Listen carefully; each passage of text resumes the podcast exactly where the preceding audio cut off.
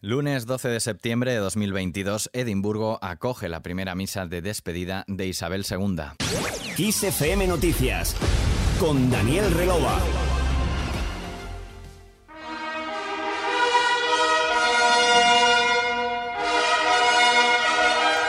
Miles de escoceses han dado el último adiós a la reina Isabel II en Edimburgo. Con paso lento, el cortejo fúnebre con el rey Carlos III y sus hermanos Ana, Andrés y Eduardo detrás avanzó por la Royal Mile, la avenida que atraviesa la parte más antigua de la capital escocesa, hasta la Catedral de St. Giles. Aquí permanecerá hasta mañana, cuando el féretro será llevado a Londres.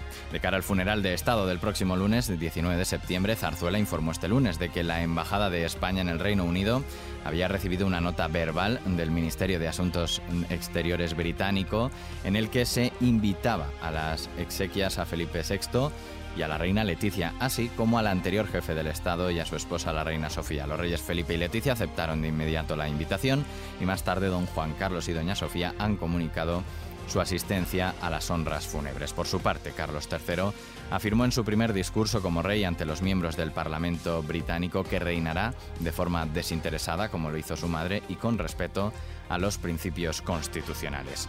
Seguimos en casa. Díaz insiste en topar los precios y dice que su plan es perfectamente legal. Por tanto, la medida es completamente legal, eh, no solamente respeta el derecho de la competencia, sino que abunda en él y, eh, si me permiten, también sería bueno repasar eh, la ley de comercio y observarán ustedes también como en alguno de sus preceptos hay excepciones, porque los países, pues como estamos viendo en estos momentos, están tomando medidas que en otros momentos jamás llegamos a pensar a a ver Así respondía en rueda de prensa la vicepresidenta del Gobierno, Yolanda Díaz, a la Comisión Nacional de los Mercados y la Competencia que advertía el pasado viernes de que cualquier acuerdo entre operadores para fijar precios máximos en algunos alimentos está prohibido por ley. La también ministra de Trabajo ha emplazado a las grandes cadenas de distribución a seguir trabajando sobre su propuesta de contar con una cesta de la compra básica con precios limitados de cara a una nueva cita a la vuelta de su reunión en el G20 Díaz y el ministro de Consumo Alberto Garzón, se han reunido hoy con los responsables de las patronales de distribución y de diferentes organizaciones de consumidores.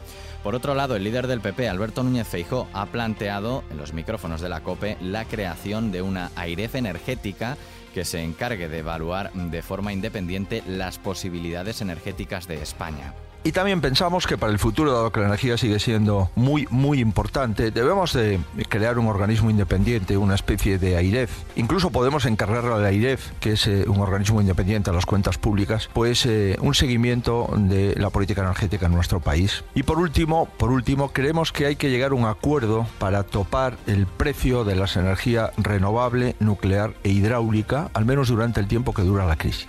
Feijóo ha defendido también incentivar el ahorro a las familias y empresas a través de descuentos directos en la factura y activar todas las capacidades energéticas del país, incluyendo térmicas y nucleares. El jefe de la oposición ha enviado además al gobierno su plan energético acompañado de una carta dirigida al presidente del gobierno Pedro Sánchez en la que le emplaza a entenderse ante políticas que tendrán repercusión no solo en los próximos meses, sino en las próximas décadas.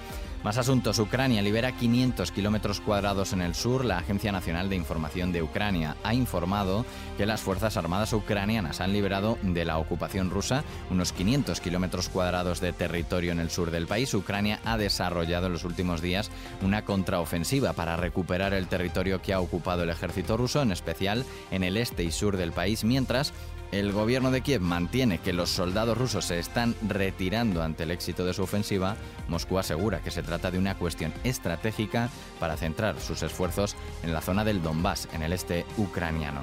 Y el número uno del tenis vuelve a ser español. Aquí lo tenemos. ¡Vamos! ¡Vamos! Aquí lo tenemos. Escuchas el vídeo que compartía en sus redes sociales el tenista español Carlos Alcaraz después de proclamarse este domingo campeón del abierto de Estados Unidos, el primer grande de su carrera con tan solo 19 años, se ha convertido en el número uno del mundo más joven de siempre tras vencer en la final contra el noruego Casper Ruud. Y terminamos hablando de Elton John.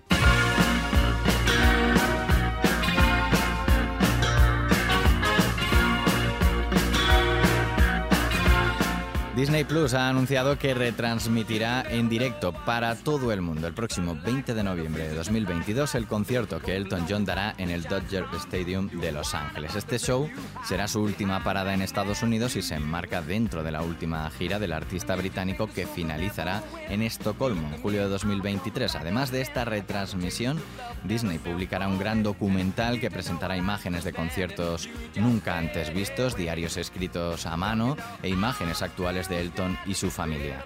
Con esta noticia cerramos este podcast de XFM Noticias. La música y la información puntual y actualizada sigue en XFM. Hasta mañana.